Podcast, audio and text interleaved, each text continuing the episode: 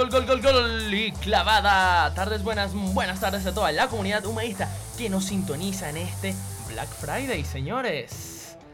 El día de hoy es un día súper especial porque no solamente tenemos obviamente aquí pues en la, en la producción a, Gabriel Rengifo, tenemos en los controles al Power, el grandísimo Efraín Sangronis. Sus locutores Calvin Klein como Miguel Hidalgo. Miguel Giordano. Y Gabriel Rengifo. y el Chamo Eddie. Y por supuesto que tenemos hoy el invitado especial, el super invitado que les prometimos, que es la grandiosísima Mari Ferro, periodista deportiva y ancla de Meridiano Televisión. Mari, ¿te encuentras con nosotros? Sí, así es. ¿Cómo están, muchachos? ¿Todo bien? Buenísimo, gracias, de verdad estamos súper, súper contentos de que puedas estar aquí con nosotros a través de una llamada telefónica. Para nosotros es súper importante poder estar aquí junto a ti. No, ya de una vez les reitero y, y les doy mi palabra de que en algún momento voy a hacer lo posible, si me vuelven a invitar, de estar presencial o de hacer un live. Ahorita estoy yendo al canal porque tengo pauta más temprano, pero bueno, mi vida es una locura. Trato de por lo menos cumplirles con esta llamada y próximamente Gracias. seguro vamos a, a vernos y a conocernos en persona. No, no, está bien, está bien. Muchas gracias en vez por asistir a nuestro programa. Te habla Gabriel Rengifo, productor y también locutor aquí de Gol y Clavada.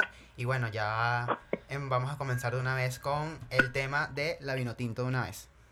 Perfecto, buenísimo. Aló. Ahí vamos.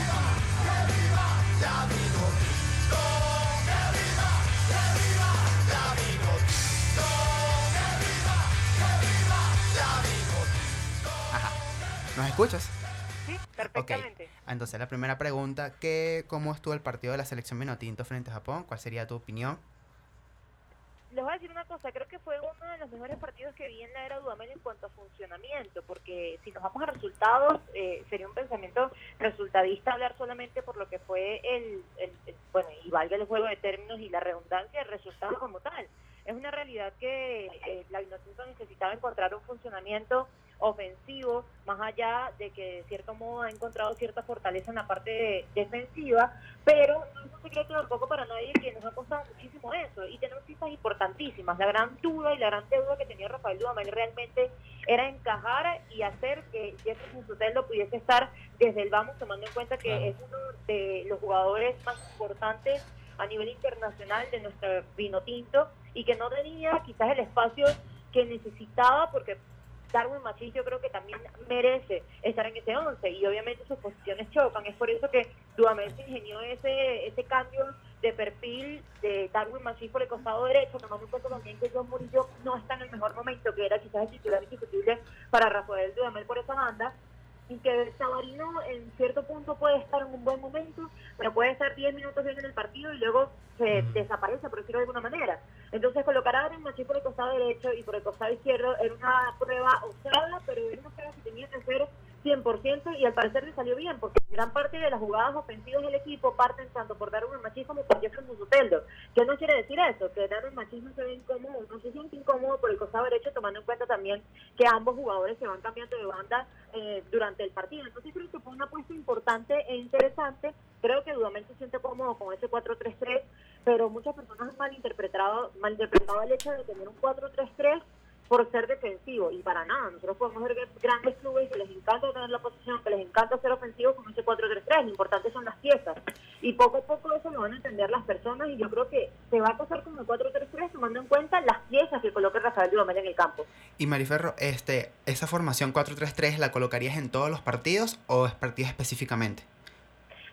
que eh, cambiar de esquema de acuerdo también a los rivales es un poco extraño, ¿no? A ver, yo creo que soy fiel creyente que puedes cambiar piezas de acuerdo al rival y que no siempre les van a salir de forma tan ofensiva si tienes de frente a Brasil, si tienes de frente a Argentina, si tienes de frente a Uruguay especialmente, Claro. porque las personas quizás y, y tienen esa confusión de que le tienes que jugar de tú a tú a todos esos, a esos equipos y yo no quiero sonar por conformista, pero es una realidad, estos equipos nos llevan por lo menos unos pasos más hacia adelante. Entonces uno tiene que ir con cautela, uno tiene que ir con precaución. Sí, con respeto, pero por supuesto con ganas de marcar la diferencia. Que fue, por ejemplo, el pecado que cometió Rafael Dudamel en la Copa América frente a Argentina, cuando de verdad tuvo que tenerle respeto, pero ser un poco más sí. meterle un poco más de rebeldía al equipo y no lo hizo, fue con mucha cautela. Entonces, es un pequeño detalle.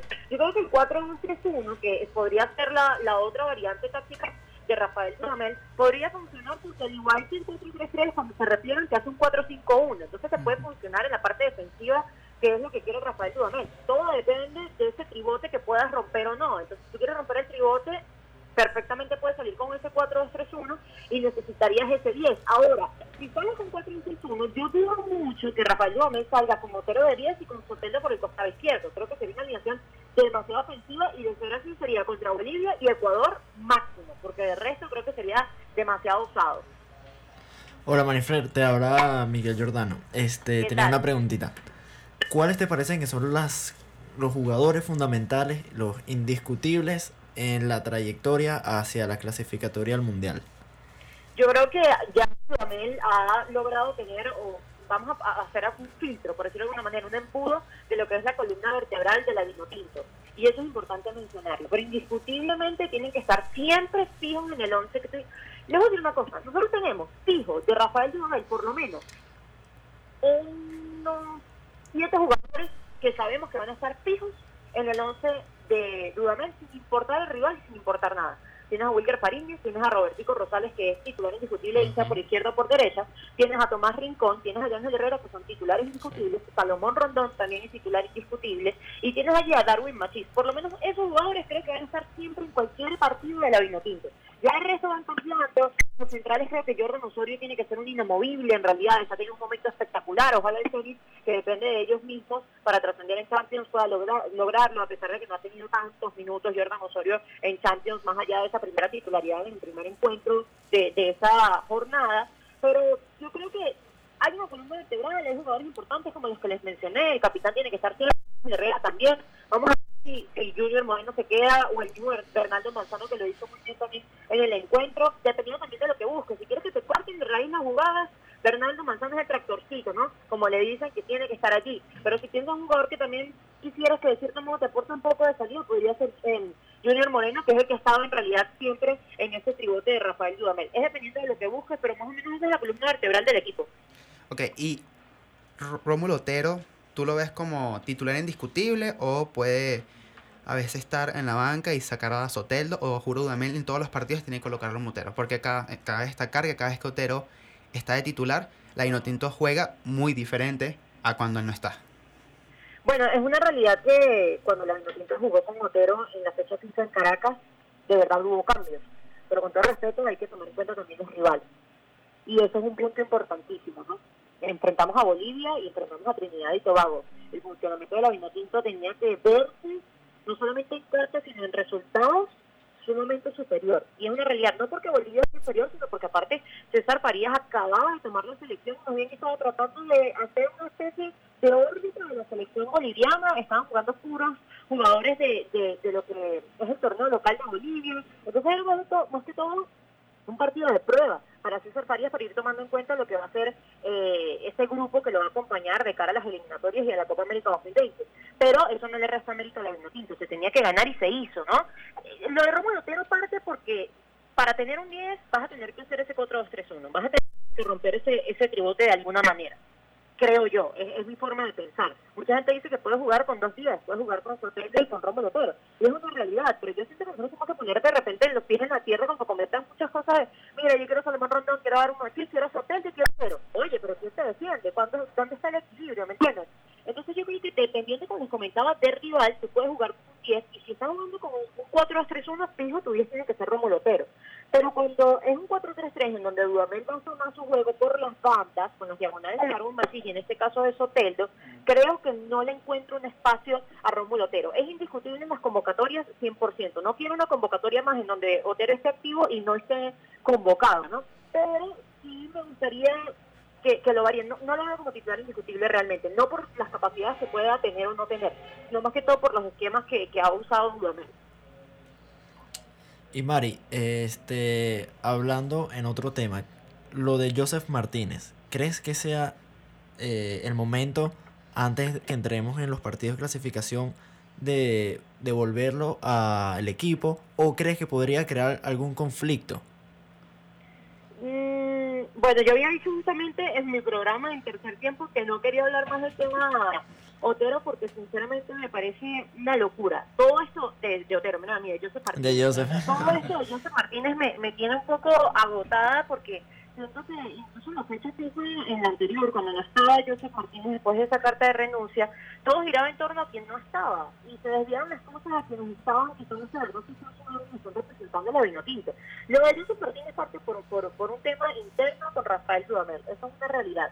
No sé si por parte del seleccionador, pero es obvio que una persona que está en un muy buen momento y que no tiene los minutos y todo eso, lo que pasa es que también hay que analizar un poco más allá de qué tanto te daba Joseph Martínez cuando entraba, porque cuando le daba la titularidad cuando entraba, más allá de que hizo goles en Copa América, si es cierto, todo eso, punto penal, eh, en un corner, si mal no recuerdo, de cabeza, todo esto, yo siento que es un jugador que no colabora con el funcionamiento del equipo, entonces tú no puedes jugar, tú no puedes pretender jugar como juegas con el Atlanta United porque juegan para ti, en la Vinotinto no juegan para ti, en la Vinotinto juegan para Salomón Rondón, y, y tienes que tener un poquito, un quesito de humildad allí para comprender eso y ver desde dónde o cómo puedes apoyar a tu equipo. ¿Cuánto tiempo no comió Jefferson Sotelo?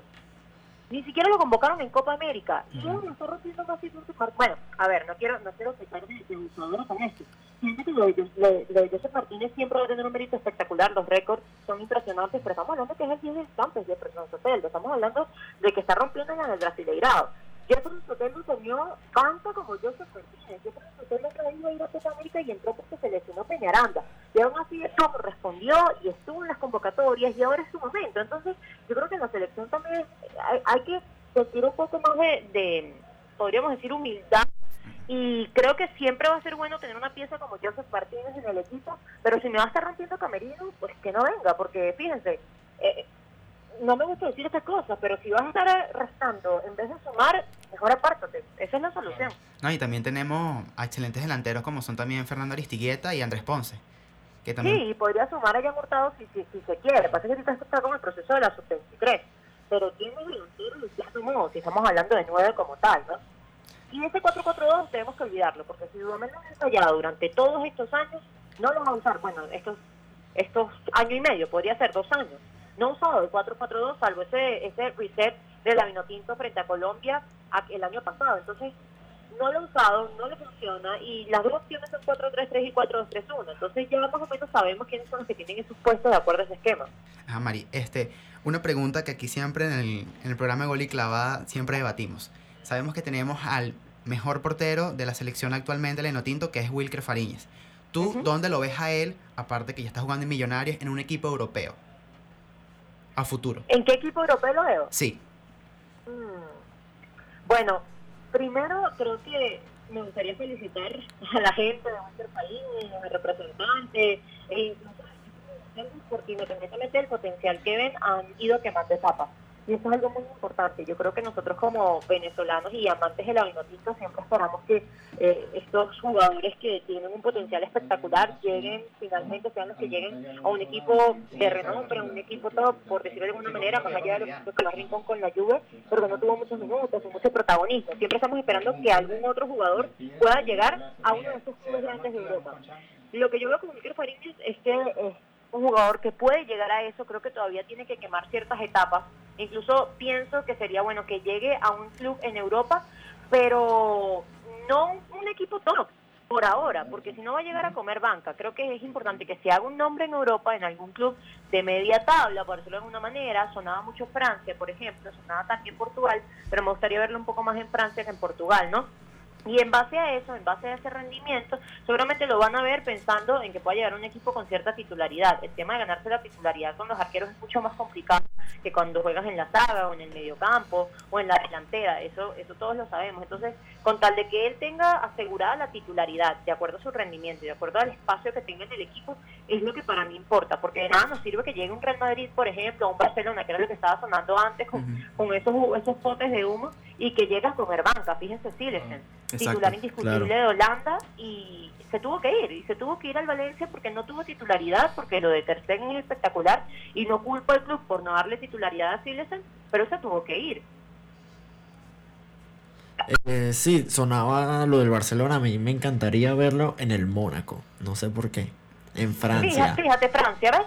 Más este, este tipo de, equipos en esta liga también, que sirve de buena vitrina y que de repente tienen ciertas falencias o carencias y no tienen las mismas obligaciones que un equipo como y el Real Madrid, que de repente un error lo va a quemar, eh, pero por mucho. Yo creo que la Eurocopa y los eliminatorios van a ser una perfecta vitrina para estos talentos de Ángel Herrera, especialmente Ángel Herrera, Jefferson Sotelo y Wilker Farines, para de cierto modo dar un salto. Incluso, yo les digo una cosa, con Jefferson Sotelo, a nivel que está, me gustaría verlo todavía una temporada más en el Santos, para que esta temporada que se dio sea de más bien de reiterarles que ese es su nivel, no que sea casualidad, ¿me entiendes? Sí, porque hay, veces que tienes buena temporada, pero es cuestión de una temporada y la siguiente baja el nivel. Exactamente. Ajá. María, ahora hemos cerrado con la sesión de la Tinto. Vamos a hablar de la Champions rapidito. Vamos a hablar de los partidos de esta semana, que fue el del Barcelona y el del Real Madrid. Vamos primero con el del Real Madrid contra el Paris Saint Germain. Empate 2 a 2. ¿Qué te pareció? ¿Ves un Madrid que ha mejorado, ha decaído? ¿Es un partido que tuvo que haber ganado el Madrid? Miren, les voy a decir una cosa, lo de Real Madrid ha sido de menos a más, y eso es una realidad. El tema también es que es un equipo que poco a poco fue encontrando, por ejemplo, el tema de Federico Valverde, creo que fue la pieza fundamental, o ha sido la pieza fundamental de este Real Madrid, que en un principio no tenía una idea clara en el medio campo, con Modric y con Kroos que en realidad estaban bastante perdidos, ya, po- ya Kroos retomó ese nivel después de la fecha FIFA, con buena participación con Alemania, Modric que todavía va de repente dando tumbos, pero lo Federico Valverde ha sido importantísimo para el medio campo de Real Madrid con Zidane y hay que darle un asterisco allí al técnico francés porque en algún punto muchos decían que eh, necesitan una pieza en el medio campo, muchas personas decían Pogba, etcétera, etcétera, y es una realidad que Federico Valverde ha sido una solución para el club merengue. Normalmente el tema defensivo con el Real Madrid, eh, por lo menos en las últimas temporadas, es un desastre y se vio reflejado en ese encuentro. Probablemente fue el mejor partido ofensivo en cuanto a entendimiento, en cuanto a idea clara de juego, frente a un grande, una prueba de juego interesante, lograron de cierto modo dar, eso, dar ese paso adelante, pero les remontan con unas tonterías unas estupideces que yo les voy a decir una cosa, no, no tiene sentido los errores que cometieron Varane y Courtois, porque yo creo que fue un error confianza entre el arquero y el central, por ejemplo. No, no tiene sentido para mí que en el medio campo con estas contras allí sabiendo que tienes un en PSG. Entonces, ahora el verdadero problema de Real Madrid no solamente que ya lo están aclarando, por decirlo de alguna manera, el tema ofensivo con Federico Valverde y con el muy buen momento que está teniendo Benzema, que es otro punto importantísimo, sino también lo de las armas, que un central de en esta temporada. Sí, quería decir dos cositas. A mí me parece que lo de Varane con Courtois es que Varane no le tiene confianza a Courtois y por eso va a pelear el último balón, lo toca, lo toca mal, cuando puede haber comunicación entre el portero y el defensa. A mí me parece que Varane no confía mucho en Courtois debido al bajo rendimiento que había tenido anteriormente. Y la otra preguntita era de la falta de gol del Madrid, que ya no está sonando Pogba en el medio campo porque Valverde está tomando ese rol y lo está tomando increíble, ya lo renovaron. Y la falta de gol con el coqueteo de Zidane a Mbappé, que se parece que es el siguiente fichaje del Real Madrid. Es inevitable. Eso suena. eh, está sonando muchísimo y sería y es algo que suena incluso desde temporadas anteriores, ¿no? Muchas personas decían que para esta temporada iban a tener Mbappé. Se quedaron con Bale allí por un costado y yo creo que tampoco fue la, la solución por el nivel y por cómo está roto la relación fanaticada y Gareth Bale y técnico y todo esto que, que, que envuelve al galés. El tema de la falta de goles, porque sinceramente no puedes basarlo todo solamente en un 9, que sí es cierto que está en un momento bastante dulce, pero que en realidad necesita también de cierto modo un apoyo, una ayuda eh, por los costados. Yo creo que los extremos han sido un dolor de cabeza para el Real Madrid esta temporada, porque fíjate que eh, tienes a... ay, se me acaba de ir el- a Lucas Vázquez, por ejemplo, no están contando con Lucas Vázquez. Y el que se lesionó a principio de temporada, que ahorita se me acaba de ir el Asensio.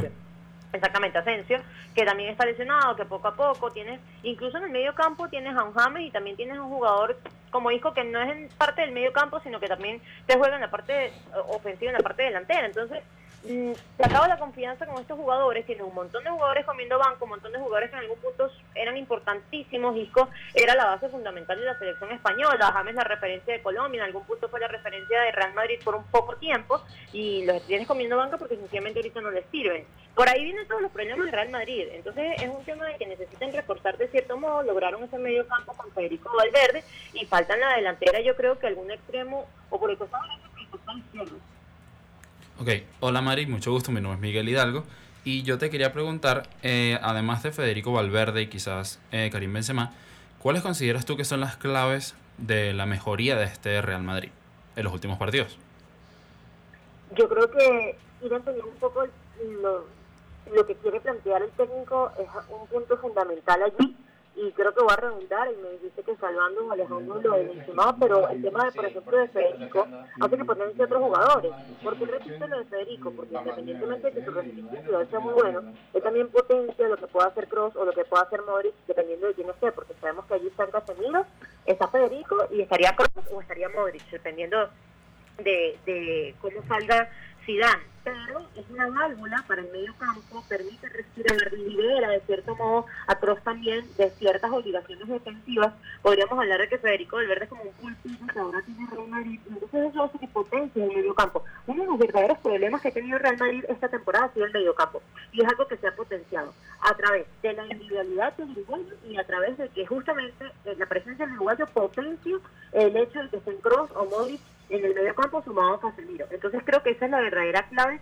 de, de la mayoría y por supuesto tomar en cuenta también que han tomado mm, confianza porque en algún punto de la competencia o del torneo, que, ah, que en verdad está bastante corto, bastante prematuro por ahora, pero se sentían siempre demasiado jugosos por fanaticada, cuando los resultados no se dan, cae como un efecto dominó.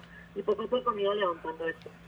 Entonces, ¿crees que Federico Valverde llegó para ser titular ya o todavía no se ha ganado ese puesto? No, 100%. Él es el titular ahora indiscutible del Real Madrid. Ok. Eh, en cuanto al juego, ¿te pareció un resultado justo, injusto? Me parece que el fútbol no es justo ni injusto. Me parece que el fútbol es fútbol y gana quien encaje los goles y, pierde quien se los deje caer. El que no hace, le hacen es injusto porque el Madrid dominó perfectamente el primer tiempo y fue el mejor primer tiempo de Real Madrid en, toda esta temporada. Pero bueno, a ver, se paga por, por esos errores de novatos. Un campeón del mundo como Barán, un campeón de Champions como Barán, un arquero como Courtois que no ha rendido en lo absoluto como se espera, que poco a poco medio levantado su nivel, se habla de que quizás y también el PSG buscó ese error y entonces cierto modo también el PSG mereció, o sea, más merecimiento de ese empate por haber buscado esos errores. Por eso no solo de merecimiento, no, sino de puntos claves que sucedieron en el partido. Y sin duda alguna, esos errores son claves que te, que te catapultan o te la piden en cierto modo lo que pueda suceder. Ok, ahora Mari, hablemos del último, que sería el partido del Barcelona frente al Dortmund, resultado del Barcelona 3 a 1. Yo soy fan y soy aficionado del Barcelona. Okay. 100% culé. el, el resultado me gustó, más no cómo jugó el Barcelona, sabiendo que sacó un empate frente al Slavia de Praga, que en papel se tenía que saber de que el Barcelona tenía que ganar hasta por goleada ese partido y no lo hizo. Hubo esas discusiones con el tema de Valverde, que tenían que sacarlo, que tenían que destituirlo y agarrar a otro técnico. Se sonó que era Marcelino Gallardo del River y también eh, Ronald Koeman, que es el entrenador de, de Holanda. Y Ten Hag también. Y también. Ahora, ¿tú cómo viste el partido del Barcelona? ¿Lo desastroso? ¿Es el Barcelona que puede llegar a una final de Champions o es otro Barcelona que promete llegando octavos y puede otra vez quedar eliminado en semifinales? Yo le he comentado mucho en, tercer tiempo y yo no, no puedo ver a este Barcelona jugando o sea, no puedo. Me, me da rabia. Me puede dar un infarto de la rabia que me da cuando veo a este Barcelona jugando. Valverde ha borrado por completo lo que es el ADN Barça. Valverde ha ridiculizado la historia del Barcelona con lo de Roma, con lo de con lo de creo que Valverde es un técnico que no tiene ni idea de lo que es jugar en la filosofía del Barcelona, independientemente de que sea un técnico que de repente pudo tener las creces para haber llegado al banquillo de Barcelona le queda muy grande el puesto, le queda enorme el puesto. Que pasa que muchos fanáticos comen el cuento de que ganan liga, comen el cuento de que ganan copa, y eso para mí son resultados o, son conclusiones resultadistas, porque cuando te vas al análisis pasa lo que sucedió en Anfield. Cuando te vas al análisis, pasa lo que sucedió con la Roma. Son dos años consecutivos en donde el equipo se queda sin piernas, en donde el equipo se queda sin ideas. Y es un Barcelona que depende de Messi. Estás votando estás votando un equipo que tiene a Griezmann, estás votando un equipo que tiene a Suárez, que tiene un mediocampo como De Jong, que tiene un mediocampo con Busquets, independientemente de que no esté en su mejor momento, es Busquets.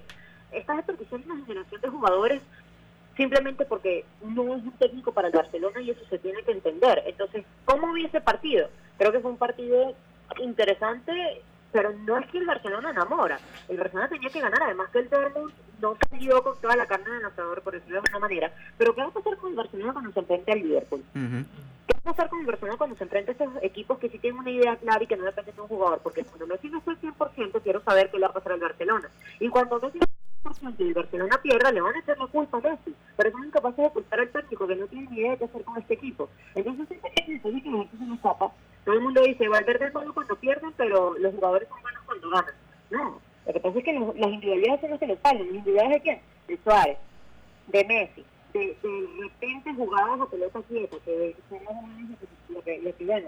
Lo que puedo rescatar de este partido en cuanto al funcionamiento del Barcelona es que lamentablemente, y, y eso es un punto negativo, antes de ir a lo que puedo rescatar, una lesión nueva de Embelé, va a estar 10 semanas de Ujú. baja, Sí. nuevamente este jugador yo creo que tiene que llevar a no solamente el tema de a un nivel superior con, con que se recupere, sino con, por ejemplo, lo que le hicieron a Messi, evaluar qué es lo que está comiendo, si esto produce que se lesione más, que le pasaba antes a Messi, que por comer tanta comida chatarra, y parece una tontería, pero por comer tanto, eh, tomar tanto refresco y comer tanta basura, hacía que fuese más propensa a las lesiones, y eso lo evaluaron, lo investigaron con, los equipos necesarios, y pienso que Messi ahorita es uno de los jugadores junto a Ronaldo que menos se lesiona, pero van a tener muchísimas lesiones, vamos a ver con Dembélé si el Barcelona sabe rescatar a este jugador que tiene un talentazo, eso como negativo, como punto positivo entró Griezmann, y compagina bien ese tridente que es lo que espera todo el mundo, Griezmann, Suárez, Messi.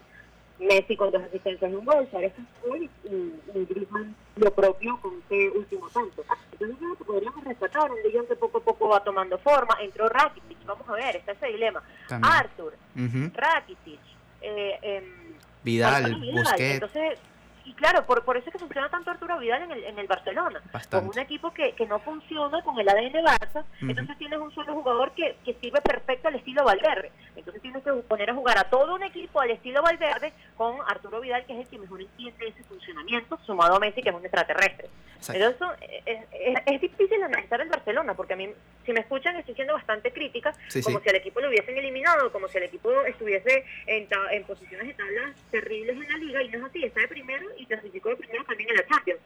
Pero cuando vuelva a pasar una- un, bochorno histórico, se van a acordar de lo que les estoy comentando. Ese técnico no tiene ni idea de nada. Y también el, por el simple hecho de que a mí también me da miedo y concuerdo totalmente contigo. También yo soy en el programa crítico de que nos toca un City, un Bayern, un Liverpool de nuevo.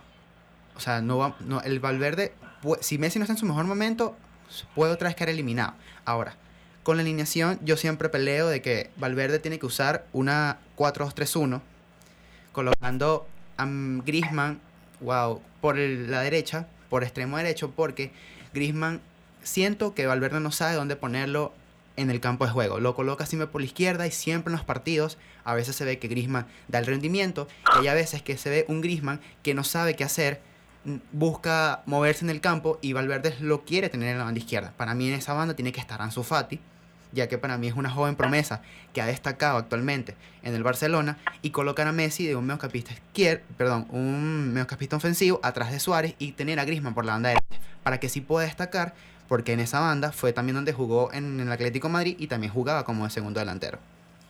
Sí, es una solución. Fíjate que él probó en el último partido de liga con un 4-3-1. Lo que pasa es que el hombre es tan despistado que se le olvidó tener a de- de- contención en el equipo. Entonces después se dio cuenta que, que lo había arruinado y tuvo que meter a, Arturo Vidal en el, en el juego.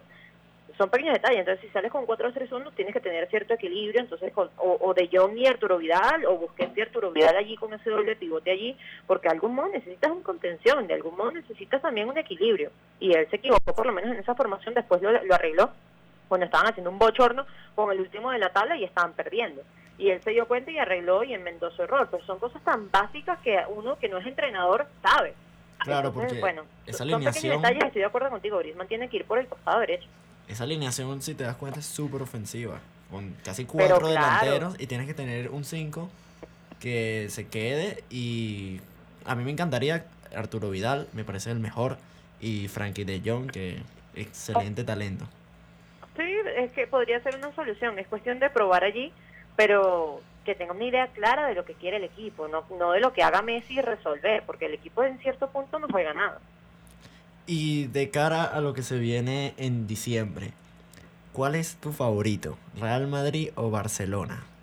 No, yo me he decantado fanática colé en, Claro. muchos, en muchos programas. Yo, yo soy fanática del Barcelona, pero eso no hace que yo que yo pueda opinar de, de forma objetiva, de que, fíjense, he sido bastante crítica con el Barcelona, critico a Real Madrid cuando se debe, felicito a Real Madrid cuando se debe, al igual con el Barcelona y al igual que con todos los equipos, porque naturalmente no todos los equipos, no, no todo el fútbol gira alrededor del Barcelona y del Real Madrid. Pero eh, yo sí tengo mi corazoncito y laurana. No. Y viendo el gran rendimiento del Real Madrid y las críticas al Barcelona, ¿cuál pondrías de resultado? ¿Cuál sería tu resultado? Siendo objetiva.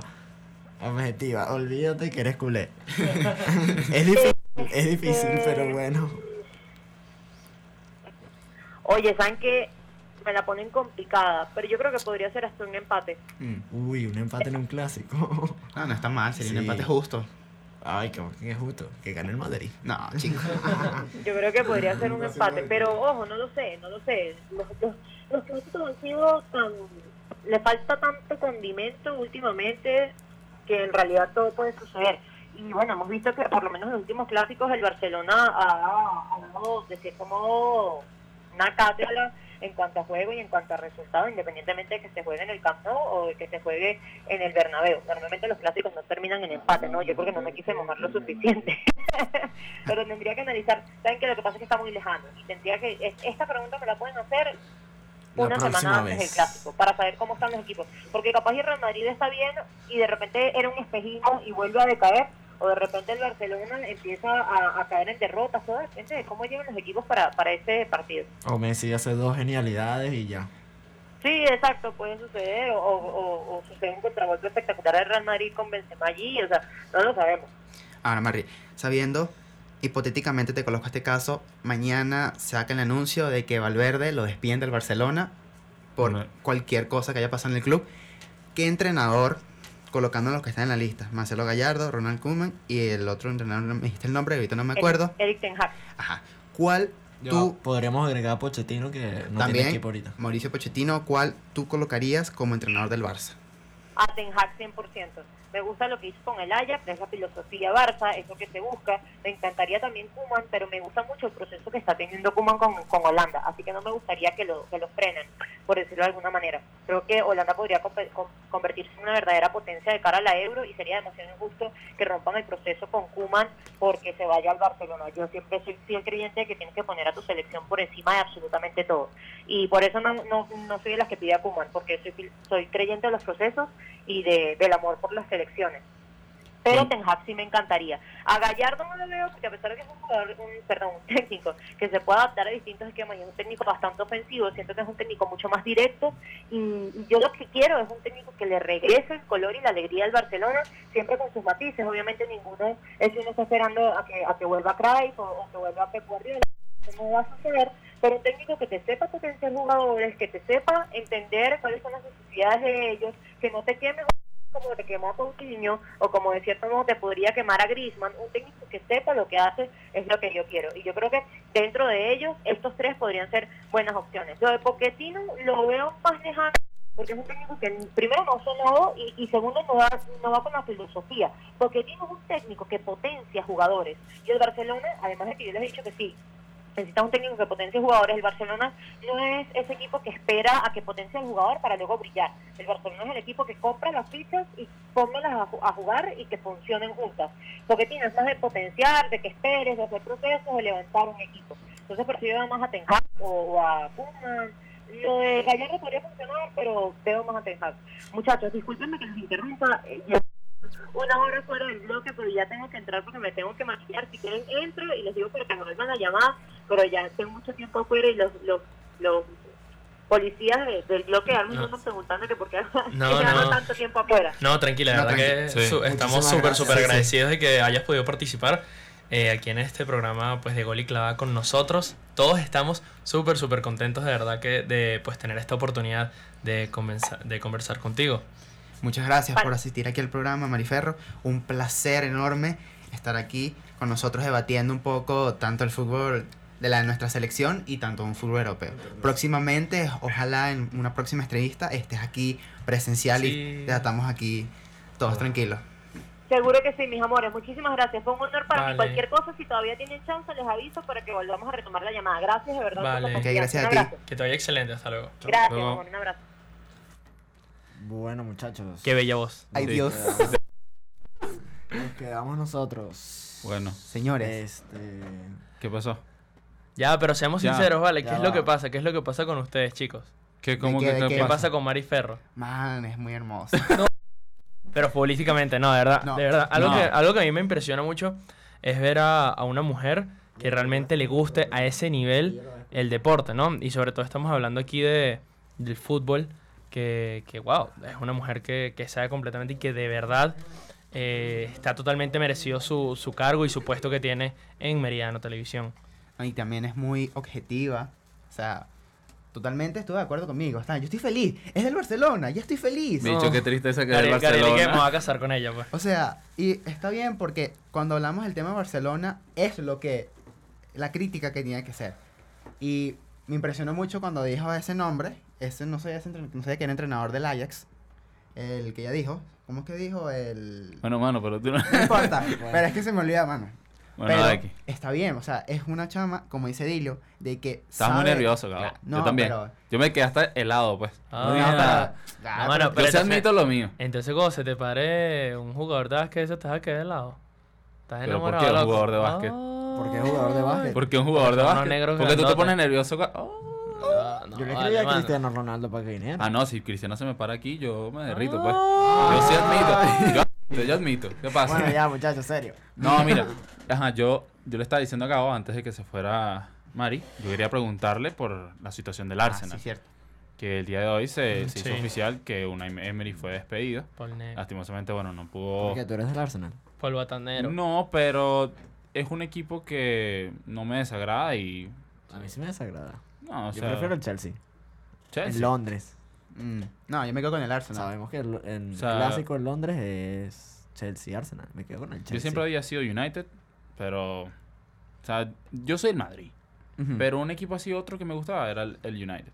No, bueno, yo soy el Milan. Ustedes lo saben. Y ahorita, últimamente, el Arsenal, oye, me da como cosita ver que, que no, no, a pesar de todos los, los fichajes y todos los intentos, se quedan de cuartos o incluso de quintos. Entonces, con la salida de Emery, que yo vengo a cada rato diciéndole a ustedes que no me parece algo correcto echar a un entrenador a mitad de temporada, claro. me parece un poco arriesgado. Pero bueno, ¿qué piensan ustedes? Mira, sinceramente me gustó que Emily lo sacaran del Arsenal. Salud, No, compañero. Jordi. Para los que tienen ébola, ya saben, pueden contactar Salud, a Jordi. salud, salud, salud. Mira, seguimos retomando. Este, yo sí, estaba totalmente, no contento, sino estaba en acuerdo que lo sacaran del Arsenal. ¿Por qué? Primero, el Arsenal tiene unos fichajes y unas piezas claves que aún no entiendo cómo Emery a estas alturas del partido saca una defensa de 3, sabiendo que meramente es una defensa de 4. Y los defensas que él tiene, que siempre han sido el error del Arsenal, son los defensas. Es defensas ya de una edad que se puede decir que ya está viejo. Pero No. es que recuerda que en las defensas la edad es muy alta. Mira que línea a Bonucci, a Sergio Ramos. Esto es una edad muy alta y esa es como la mejor edad para los defensas. Claro, pero. ¿qué te sirve a ti tener un defensa de esa edad si viene cualquiera o ya ni te lleva y te deja tirado en el piso? O sea, ¿qué te sirve tener altura si no tienes velocidad? No, no, pero no, no es altura, sino es edad y experiencia. Exacto. que Pero ¿qué te sirve la experiencia mediante un chamo que, ponte, un ejemplo, pongamos a Dembélé. Dembélé con David Luis se lo lleva. O sea, en No, velocidad claro. se lo lleva. Entonces, yo creo, y voy a postular aquí una vez a Pochettino como reemplazo. Me gustaría ver a Pochettino en el Arsenal porque si Pochettino pudo llevar al Tottenham con la plantilla que tenía sin hacer fichaje a una final, lo puede hacer con un Arsenal. No llevarlo a una final de Champions, pero sí lo puede hacer que participe en la próxima Champions el próximo año. Bueno, quedó como eh, entrenador encargado Ljungberg, una antigua leyenda del Arsenal, pero vamos a ver cómo qué piensa hacer el, el club londinense para Y el aquí futuro. mismo que estamos en la Premier, eh, Mourinho al Tottenham. Ah, bueno. Ojo con Ah, Mourinho, pero no tocamos ese tema no, con no, ellos. no en la Premier, porque ya la. Premier, ya, no sé, para mí ya Liverpool, Manchester City, no hay con qué más debatir. Claro. Y ojo con el Tottenham es en Champions. Porque Mourinho ganó así la Champions con el Inter. Yo te soy sincero, nunca me ha gustado José Mourinho. Sí. Pasó por el Real Madrid y me pareció que fue una etapa demasiado tóxica, sobre todo el último año. Pues, Yo sentía que todo el mundo se odiaba, dejó un club totalmente destruido. Y, y en los últimos años se ha visto, eh, ojo, no digo que lo que está pasando por el Manchester United sea su culpa, pero no dio los resultados que se esperaban. lo, lo del Manchester eh, ya era desde antes. Exacto. Ya se venía con Luis Vangal, con David Moyes y tal. Pero, ojo, o sea, tú traes a José Mourinho y le haces los fichajes que él tanto pidió como para que el tipo te gane la Premier. Claro. O que no dé los resultados que dio. Bueno, por, eh, por ahorita no, porque es como un proyecto futuro. Claro, Ahorita, ahorita. no, no, no, bueno, que gane absolutamente todo y No, gane no. la Premier, No, no. Eh, pero no lo veo. el fan de Tottenham tiene que estar claro que Mourinho está llegando a un equipo que no conoce, una plantilla que no conoce, tiene que este, introducir su estilo de juego a un equipo que no está acostumbrado a jugar así y tienen que entenderlo. Seguramente es que si pasan de cuartos de, de Champions es como para aplaudir el trabajo de todos los jugadores. Porque eso de, de cambiar de, de entrenador a mitad de temporada no funciona. Ahí tienes el caso de Solskjaer con el, con el. United, que no, no lo hizo bien. Y muy raro, por ejemplo, lo de Zidane. Que Zidane... Ah, pero bueno, es que Zidane ya, ya estaba en el club. Claro. Claro, no, pero me refiero en el cuando él entra Por primera antes vez. de... Exacto. Ah, pero recuerda que él era asistente de, Era asistente de Ancelotti y también estaba en el Castilla. Está de Tenía entrenador de Castillo. cierta, Exacto. cierta experiencia. No. Bueno, no experiencia, sino sabía los ideales del club, sabía lo que iba. Y aquí voy con lo que tú me estás diciendo o me comentas de que sí, yo apoyo, totalmente de acuerdo, pero ahí voy con lo que decía Jordi. La experiencia que tiene José Mourinho durante muchos clubes que tuvo, el Inter, el Madrid, el Manchester, yo creo que no hace falta conocer, el Porto, no hace falta conocer tanto a los jugadores. Claro, es importante para tú saber en qué posición colocarlos. Escucha, Valverde. Este, pero Valverde. yo creo que puede, y yo voy a colocarlo así, un Tottenham otra vez en una semifinal. Yo creo que Mourinho con llevarlos a una semifinal está bien, sin conocerlos, sin nada. Porque, ok, si vamos al partido de Tottenham contra el Olympiacos, el Olympiacos iba ganando 2 a 0 en el primer tiempo. Y el Tottenham empató y remontó ese partido 4 a 2. Claro. En cual hubo ese, esa noticia del muchacho, ¿cómo se le dice? Recoge pelota, algo así Sí, sí. que fue avispado y hizo el gol de Harry Kane. Que después Mourinho en una rueda de prensa dice que es un muchacho que está en juego, que lo más seguro está en varios partidos y que es un muchacho atrevido y que sabe cómo arrancar rápido. Y, yo vi el video y se vio por las redes sociales ese video y estuvo muy bien. Rápido, saca balón, darse el Aurier, centro, gol. Está muy bien y Mourinho da el abrazo. Entonces, yo veo un Tottenham en semifinales. Ahí lo veo. Eso es lo que quería hablar con ustedes. Estamos diciendo el Tottenham. El Tottenham fue finalista de la Champions y no salió nadie. Estamos hablando de Harry Kane, de Leali, Son, Eriksen, son jugadores. Don Belé. Y no son unos muertos. O sea, de verdad, hay equipo. Y bastante, o sea, equipo que... que ¿Qué pasó? Bueno, ahí habría que, que ver cuáles fueron los errores de, del equipo durante la... la mientras mientras eh, Pochettino seguía. Pero porque plantilla de sobra tenía. Sí, sí, claro. Que como tú bien dijiste, o sea, eran jugadores que, que no ficharon y tal, pero claro, o sea, es que, que- es que ¿quién más querías fichar tú? Mira, Harry Kane, Christian Eriksen, eh, Heung-min Son, Aurier, Ndombele, Sissoko, o sea, Dyer, Winks. ¿Qué querías fichar? O sea, ya era robarle que jugadores al Liverpool. ¿sabes? Pero tiene todos esos jugadores y yo creo que Miguel le falta una pieza. Yo creo que le falta alguien en el mediocampo. Porque, o sea, tienes a Eriksen, está bien, excelente mediocampista. Creación de juego increíble, porque creo que Eriksen es uno de los sí. mediocampistas que sabe mantener esa creación de juego. Pero ¿qué pasa? O sea, el Liverpool, perdón, corrijo, El el Tottenham. No tiene un medio como por ejemplo un Arthur. No tiene un De Jong. Ok. O sea, entiendo- tiene más de contención. No sé si me explico. O sea, ellos Sí, tienen a Sissoko en Don Belé, que sabemos que son de contención.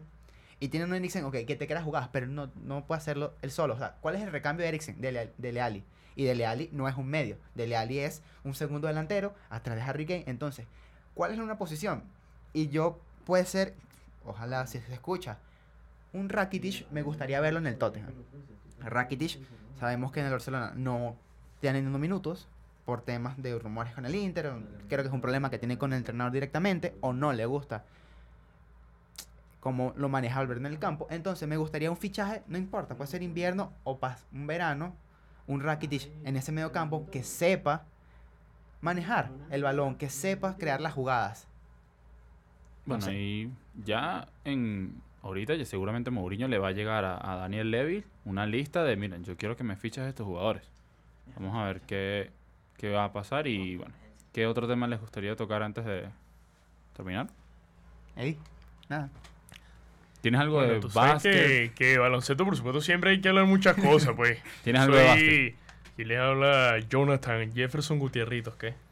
No, vale, serio. No, mira. eh, bueno, de baloncesto sí hay muchas cosas que hablar, porque tenemos unos Lakers posicionados en el primero del oeste. Claro, también se ha enfrentado a equipos que no son tan contendientes y también eso ha sido producto del, del buen resultado que han tenido. Pero se han visto, se ha visto muy bien, incluso también los Milwaukee Bucks, que también han arrancado y ahorita, si mal no recuerdo, se posicionan de primeros todavía. Pero bueno, no sé si quieren hablar de, de baloncesto, si hay cosas que, que podemos charlar, pero como hoy fue un día especial y estuvimos hablando con la hermosísima e increíble Mari Ferro, si ustedes quieren seguir hablando de algo de fútbol que quieran puntualizar, yo les cedo el espacio a ustedes para que disfruten de su día futbolístico con, con la presencia Mira, de yo- la doña que vino. Yo creo que ya debatimos todo lo que teníamos que debatir con ella. Todos los Sí. puntos esenciales se hablaron.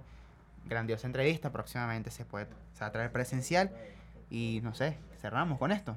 ¿No? Seguimos entonces con la, con la NBA. Sí, realmente, bueno, con la NBA eh, quería hablar sobre eh, Carmelo Anthony, Ajá. ¿no? Algo, algo súper importante es que Carmelo al final sí se ratificó la firma de Carmelo Anthony con eh, los Portland Trail Blazers y ahorita está promediando 16.6 puntos por juego.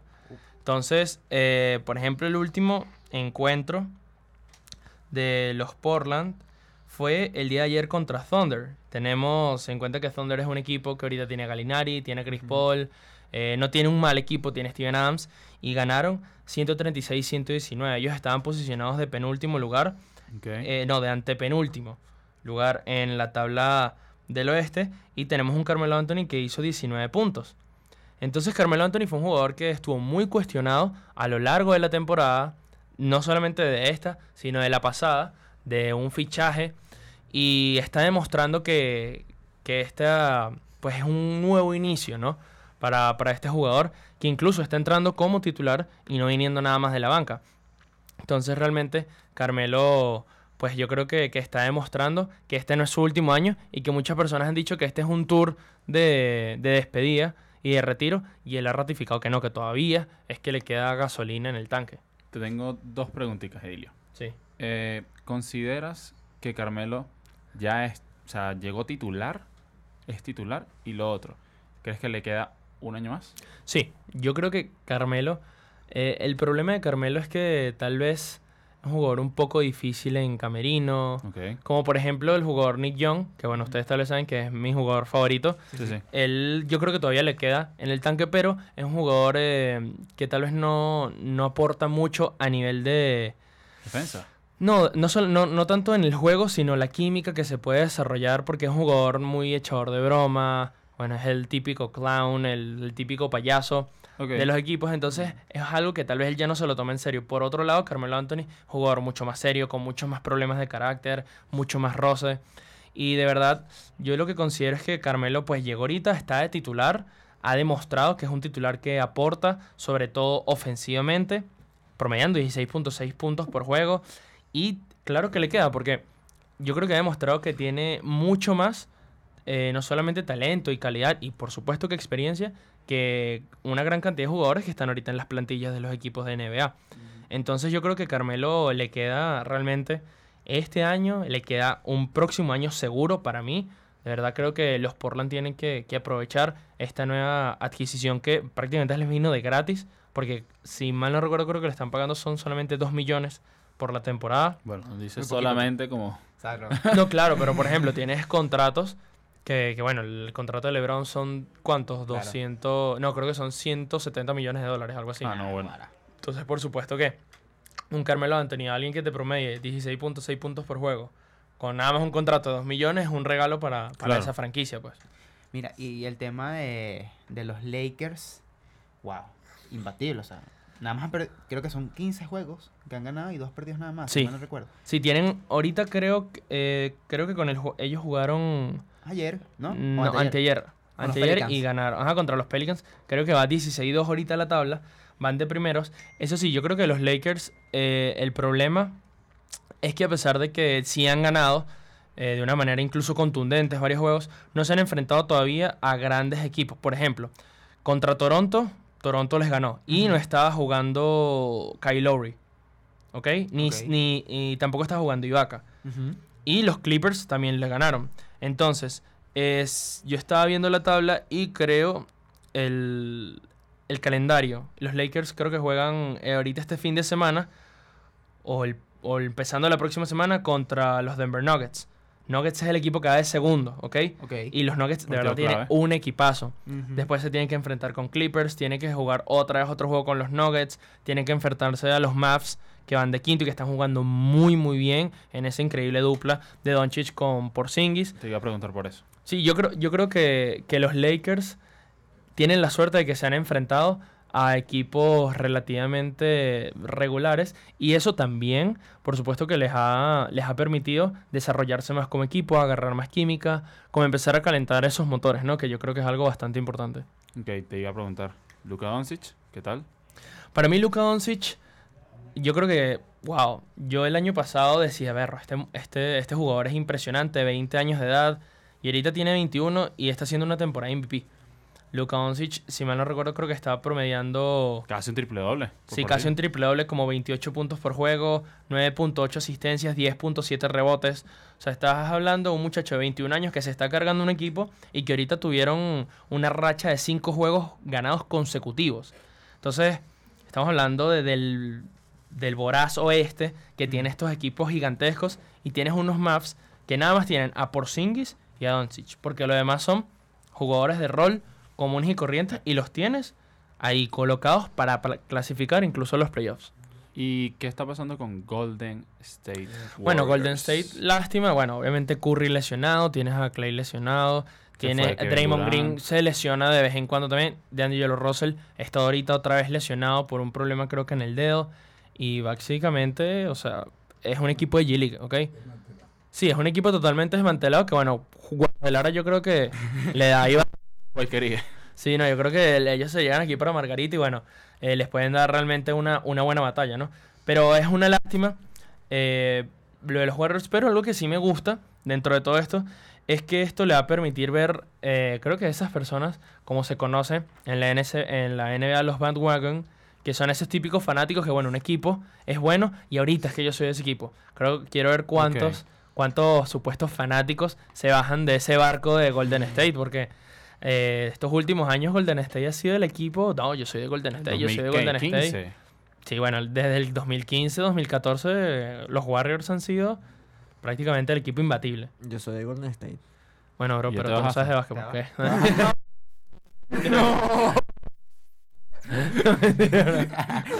Ay, vale.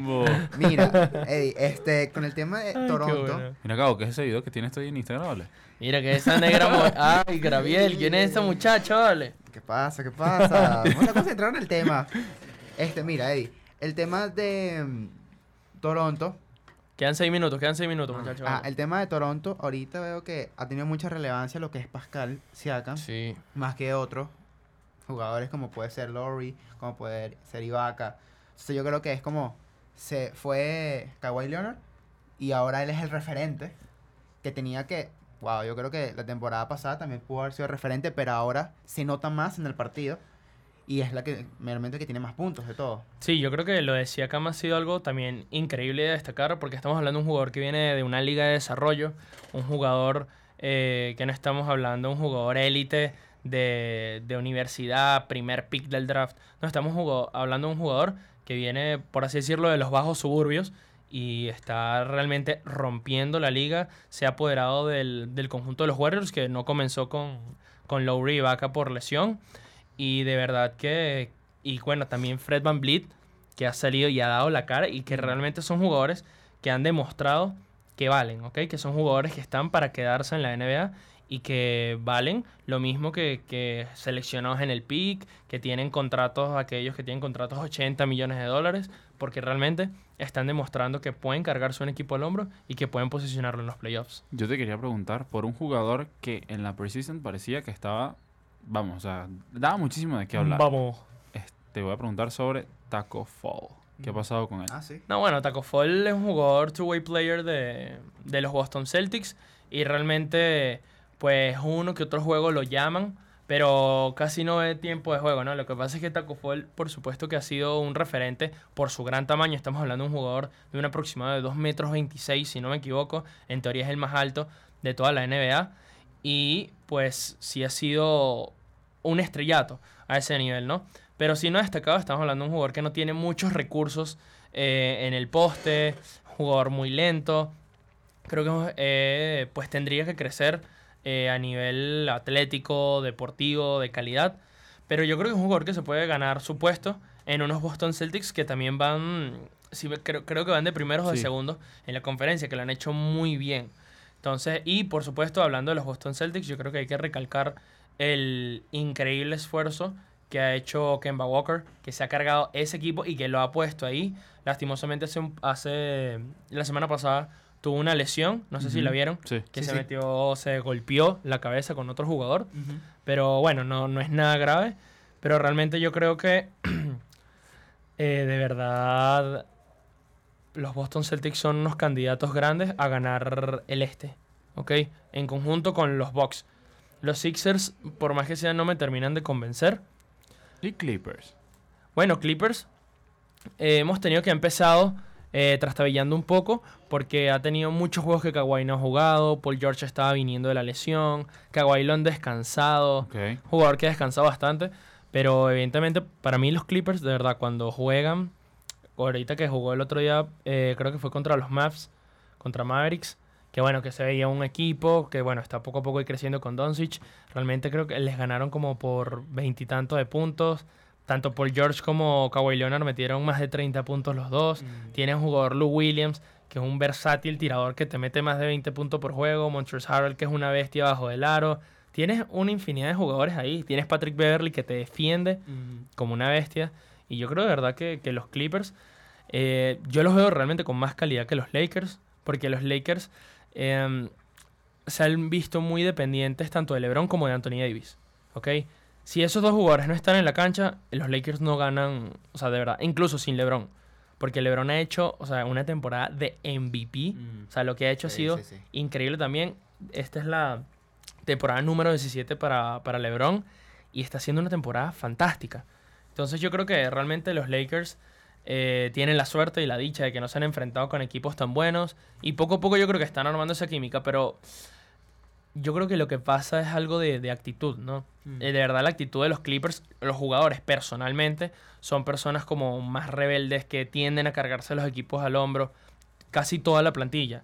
Personas como Harrell, como Kawhi, como Paul George, como mismo Lou Williams. Entonces incluso tu banca también es, es de ese estilo, ¿me, me explico? Sí. Hablo Sí, de, sí, la, sí. de la personalidad y la mentalidad de cada uno de los jugadores que hace que, que de esa manera se contagie también el equipo. Mira, y también este, el tema... Para cerrar, que ya estamos Sí. Sí, sobre ¿cuánto nos el queda, time. ¿Cuánto nos queda? Que sí, ya no queda nada. Bueno, lanza Ah, la pregunta, nada, lanza. bueno. Mira, ya no es una pregunta. Ahora, Una declaración de amor. lo que quiero aquí en el programa, quiero felicitar a nuestro compañero Eddie. Haber ganado la voz Radio Uma, Gracias, vale, gracias, miembro de Gol y Clavada. Aplausos, por favor. Oye, gran... No, que coche. Yo también participé. Radio. ¿También participaste? Sí. Ah, pero yo no te ganas- quedaste de último. Eh, creo que quedé de último, penúltimo, pero por ahí estoy. Mira, Eddie, yo personalmente estoy muy feliz de que hayas ganado la voz Radio Uma. Oye, men, muy contento. Pero me trajeron Eh, una torta o algo No, tampoco así. No, tampoco no, está picando- No, vale. No, Pero, Pero ahorita sí. te voy a comprar un No. televisor ahí en la en Black Friday. ¿no? Ah, ¿verdad que es Black Friday? Black Friday. Pero sí, estoy muy contento de que hayas ganado la voz Radio Uma. Te merecías haber ganado esa Totalmente merecido. voz Radio Uma. Claro, gracias. Igual a nuestra de compañera, mí, pero si nos no escucha, a nuestra Bueno, entonces, Jordi. a nuestra compañera María Gabriela, también por haber ganado apoyo a la Sí, fan Maga, te queremos, Maga. número uno de gol y clavada. Es verdad. una mierda. Pero- la fan número uno. ¿Pero qué va a estar escuchando Maga esto? Es Pero, mentira. mano, pero entonces, Dale. Pero es que es métete en el mentira. ¿Tú eres que. Entonces, los, los- las únicas personas que escuchan, bueno, ni siquiera personas, que nos escuchan son cuatro gatos. Ni siquiera, pero... y Marifer. Y Ma- Y Efraín, y a veces Naudi que les Y toca. nada, viste que ya se va Ah, aumentando la bueno. cifra. Y el pana que está aquí afuera jugando con la computadora. Creo Que no está te- El conviegado. pero bueno, estoy muy feliz y en realidad te mereces esto y mucho más. Oye, gracias, men. De Feliz de tener a la voz Uma en el programa. Espero que no nos deje, que se le aumenten los egos y no, mira, me No, voy. pero lo que pasa es que yo ahora tengo un programa super cool que me van a dar plata, pues. Dale, no, mano. Gracias, de verdad. Yo estoy súper contento de, de estar acá. Y yo, algo que he recalcado es que, de verdad, yo creo que tuve la oportunidad de ganar la voz Radio Uma, no solamente pues por... Porque de verdad considero que, que tengo ciertas cualidades, sino que estar aquí en este programa en el cual Gabriel me ha permitido participar, me ha permitido desarrollarme eh, en el área de la radio. Y de verdad cuando llegué ese día a presentarme acá no tenía miedo, a pesar de que bueno, existían ciertos nervios, eh, sabía cómo manejarme ante el micrófono, el tema con los audífonos, en la maquinita. Aquí también tenía a Efraín y a Naudi, que de verdad pues me sentí muy tranquilo estando con ellos. Muy en casa. Sí, exacto, muy en casa. Y yo creo que, que para mí el hecho de poder participar en Gol y Clavada ha sido prácticamente el factor X de, de haber ganado ese, ese premio, que bueno, es para Gol y Clavada, papá. Exacto. Se queda acá. Gracias, Gabo. Gracias, productor. ¿Quién es- quién- cuál? Happy Thanksgiving.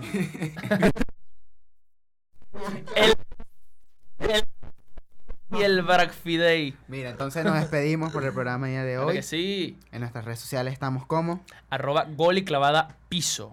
y nuestras redes sociales personales como Arroba El Chamoedi. arroba Gavirenk Arroba Miguel Giordano. Arroba finally, Mickey. y tenemos en la maquinita al grandioso Efraín Sangronis. Claro. Y ¿Cómo? todo esto es dirigido por Roberto Ruiz. Y ahora, Gracias. como sorpresa, gracias a que Vilo ganó, la voz Radio Uma nos va a cantar. Canta ahí, ¿ves? serio? no. Si alguna vez. Chao, chao, chao. Chao.